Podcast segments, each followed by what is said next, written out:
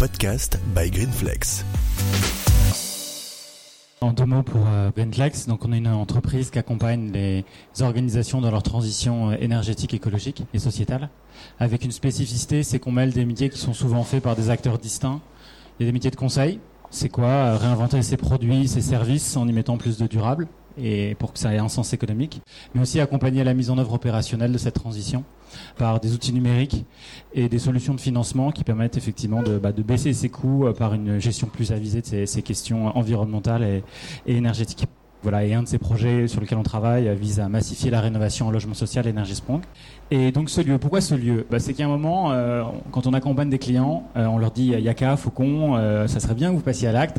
Donc voilà, c'est quelque chose, on les dit c'est bien, mais ça serait bien aussi qu'on se l'applique un peu à nous-mêmes. Et donc en fait ici, vous êtes au rez-de-chaussée, et deux étages au-dessus, il y a notre siège social, Greenflex. Et ça faisait des années, on accompagne notamment dans leur transition énergétique et écologique des acteurs de l'agroalimentaire, des coopératives agricoles, des industriels, des supermarchés. Et on trouvait intéressant en tout cas d'avoir un lieu pour mettre en valeur un showroom des, des bonnes pratiques, des choses remarquables que peuvent faire nos clients ou des partenaires. Parce que parfois, voilà, c'est un peu dommage de voir des gens qui font des choses remarquables, ça se sait pas, ça se voit pas. Et donc on s'est dit, il faut qu'on monte un lieu qui soit un peu un lieu de cette reconnexion des bonnes pratiques durables, de la nature, de la ville. Et il se trouve qu'il voilà, il y avait des restaurateurs ici qui ont quitté les lieux. Et quand on avait le lieu vide, on s'est dit, bah c'est pour nous. Alors voilà, on s'est improvisé un petit peu restaurateur, puis en s'accompagnant de professionnels. On a voulu créer un lieu inspirant, en tout cas, qui soit un, un lieu de rencontre, de partage, un lieu pour ce type de débat et ce type d'échange, qu'on a essayé en tout cas de concevoir de façon éco-conçue et cohérente.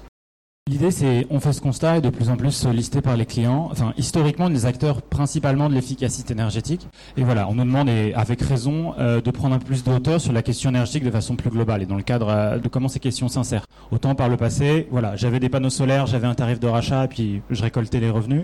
Enfin, je simplifie hein, outrageusement. Mais maintenant, la question, c'est que voilà, dans ces logiques de consommation, comment on repense en tout cas la consommation, les besoins, le stockage et la production d'un point de vue local et de façon intégrée. Comment il y a cette reconnexion énergie-territoire et c'est un sujet qui vient de façon forte de tout type d'acteurs. Qu'on accompagne des bailleurs sociaux, qu'on accompagne des supermarchés, des industriels. Ils veulent se dire comment je m'insère dans cette maille territoriale locale autour de questions énergétiques. Et ce qu'on voit, c'est en discutant avec les uns les autres, des clients, des partenaires, plein d'initiatives intéressantes. Par contre, c'est sûr, c'est que bon, le système énergétique a été pensé à une époque où on n'était pas dans les mêmes niveaux d'évolution technologique, de préoccupation sociétale sur ces questions. Donc, il n'a pas été conçu pour ça. Et donc, en tout cas, ce qu'on voit, c'est qu'il nous semble en tout cas intéressant de partager les bonnes pratiques, les points de vue, de comment favoriser en tout cas ces circuits courts de l'énergie dans ces différentes dimensions, hein, production, efficacité, gestion, implication citoyenne. On n'a qu'une partie des réponses. Nous, on peut témoigner d'un certain nombre de choses qu'on voit, mais on trouvait important de partager parce qu'on pense que c'est important de créer cette dynamique pour des circuits courts de l'énergie. En tout cas, on pense que c'est important de les rendre possibles. On n'est pas en train de dire que demain, il n'y a plus de production centralisée dans le pays, mais en tout cas, comment on articule cette maille locale, cette maille nationale avec une pertinence dans les deux cas. Et c'est le même cas que l'agroalimentaire. Aujourd'hui, effectivement, des bananes produites à Paris, c'est un peu compliqué. Par contre, voilà, il y a un sens, il y a toute une production agricole qui peut se faire en Ile-de-France, qui fait sens, en tout cas, de, aussi de favoriser, d'améliorer, sous réserve que, voilà, plein de choses, qu'il y ait un cadre adapté, qu'il y ait des questions de qualité qui soient assurées. Enfin voilà, il y, a tout un cadre, en tout cas, à repenser pour permettre ça, parce que c'est un outil clé de développement des territoires et puis des acteurs qui y sont. Et donc, en tout cas, nous, modestement, on va être acteurs de cette transition avec vous tous. Je pense qu'effectivement, il y a ce vrai appétit de consommer local et que ce qu'on constate, en tout cas dans l'alimentaire, il est aussi vrai dans l'énergie. On a parlé des particuliers, nous on travaille pas mal avec les supermarchés, c'est quelque chose qu'ils constatent déjà un simplement parce qu'ils voient leur vente de bio et de, produits en tout cas à, à, valeur ajoutée durable qui bondissent de 10-15% chaque année. Donc au départ ils y croyaient pas, mais quand ils regardent leur courbe de vente, ils constatent de plus en plus qu'il y a une réalité chez les consommateurs autour de ces questions. Et puis il y a une volonté aussi de s'inscrire dans son écosystème local. Et demain, aujourd'hui, en tout cas, ils voient de la valeur dans les relations qu'ils ont avec les collectivités, l'écosystème, de dire, ouais, bah pourquoi j'achèterais pas mon gaz à un agriculteur qui a 10 km, qui a de la production locale, et voilà, il est en difficulté, je serais prêt à payer un premium prix, mais pas n'importe qui. Lui, je veux bien. Et en plus, c'est un sens, parce qu'effectivement, c'est mon partenaire, et les salades, c'est moi qui les commercialise effectivement, ils ont un lien avec les lieux où on produit, qui sont plutôt les lieux plus ou moins denses, ou ça pourrait être demain les particuliers, parce qu'effectivement, ils pourraient acheter la journée aux particuliers qui sont leurs consommateurs le week-end, en tout cas leur production la semaine, donc ils y verraient du sens. Ils ont aussi, c'est des gens qui ont du foncier, on parle des parkings des supermarchés où demain on pourrait poser des, des ombrières, donc l'endroit de la ville où on va faire de l'énergie renouvelable le moins cher, ça va être leur parking, hein, concrètement. Et comme en plus on leur oblige maintenant à électrifier les parkings, de toute façon ils vont devoir, tirer du câble, donc en tout cas là, le coût additionnel est pas si important important que ça. On est dans un endroit aussi, dans un lieu de consommation où la grande distribution, c'est les frigos. Les frigos, ça consomme quand il fait chaud, donc il y a un pic de consommation euh, autour de midi. Là, on a le pic de production euh, quand on parle de photovoltaïque, donc il y a encore une bonne correspondance, en tout cas, euh, besoin d'énergie sur place au moment où ça produit le plus. Donc ce qui est vraiment intéressant, c'est que demain, ça peut être une des formes, en tout cas, si ça marche pas sur les supermarchés, je vois pas très bien où ça marchera. Quoi.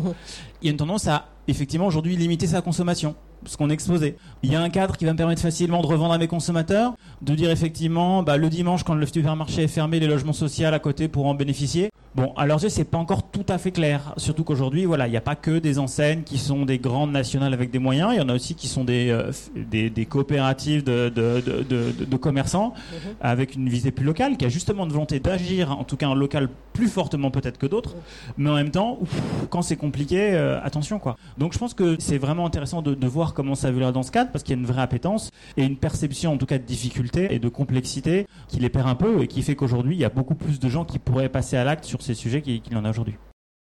Je voulais appuyer sur des questions qui me semblaient effectivement centrales de tiers de confiance. On est sur des sujets, des technologies nouvelles, des approches différentes, et aussi quand même dans le paysage avec des petits maîtres d'ouvrage passe à des grands fournisseurs prestataires qui pourraient les aider à faire les choses. Et c'est effectivement. Et peut y avoir cette perception de moi une installation énergétique, j'en achète une tous les 20 ans, c'est la première fois que je fais ça, et même les entreprises, même des entreprises, euh, voilà, le siège social c'est pas tous les jours qu'on refait la toiture ou qu'on va refaire le supermarché, donc enfin en tout cas une crainte d'être perdu, de se faire rouler par un tel ou tel prestataire. Et donc je pense que voilà, c'est valable donc euh, les particuliers ont besoin tiers de confiance, mais aussi des structures de taille plus élevée. Une petite commune a besoin de son tiers de confiance, même une grande commune ou une grande entreprise, parce qu'effectivement il y a ces questions-là. Et je pense que c'est vraiment un rôle central. C'est que ça change aussi un peu le paysage énergétique dans les acteurs de la chaîne de valeur, parce qu'il y a un sens pour développer une place de ces acteurs-là. Et c'est modestement un acteur comme Greenflex, une activité qu'on peut avoir et qui a aussi fait notre développement. C'est jouer ce rôle-là, parce qu'aujourd'hui comment j'arbitre entre des gens qui me proposent ceci, ceci, cela, dans un contexte particulier aussi qui est euh, comme on va de plus en plus vers des contrats de performance, et c'est souhaitable, bah effectivement, il y a un moment, il faut quelqu'un pour les juger, quoi. Et c'est pas forcément, on va pas s'auto-déclarer, moi qui vous fais toute l'installation, regarde comme je tiens bien mes objectifs, regarde mes chiffres, regarde c'est bon. Donc effectivement, il faut que ce soit bordé contractuellement, et ensuite, il faut que quelqu'un canalise ces chiffres, donc en partie automatisé parce que blockchain, parce que plein de choses. Mais à un moment, il faut aussi un juge de paix qui regarde et qui essaye de dire, bon, en toute intelligence, regardez ce qu'on pourrait faire. Oui, c'est pas aussi parfait que ce qu'on avait imaginé. On peut peut-être pas aller au contentieux tout de suite, regarder ce qu'on peut faire de façon progressive. Mais voilà, ça fait aussi évoluer le paysage énergétique, en tout cas, ce monde décentralisé, parce qu'effectivement, il y a besoin de certains termes des médiations et cette couche de confiance à apporter, parce que c'est ça qui sera décisif pour le fait que ça prenne un nouvel élan.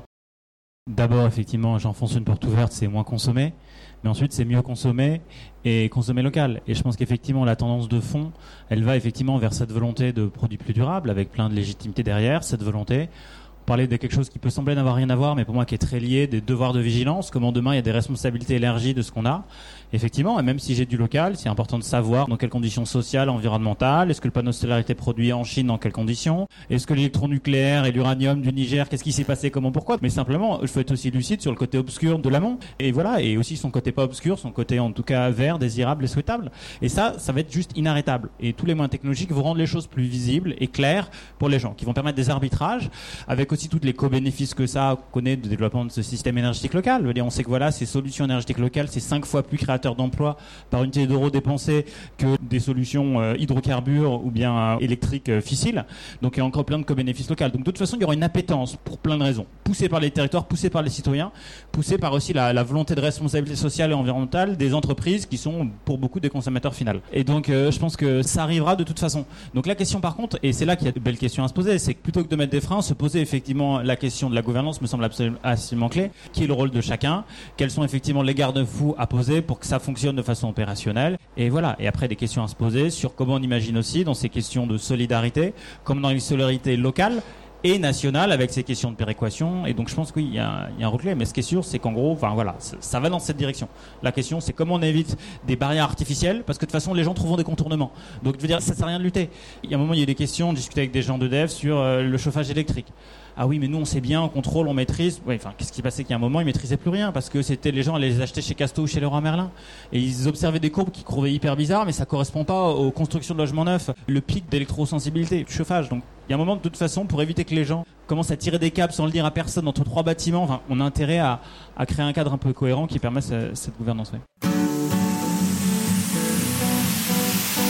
Retrouvez-nous sur www.greenflex.com.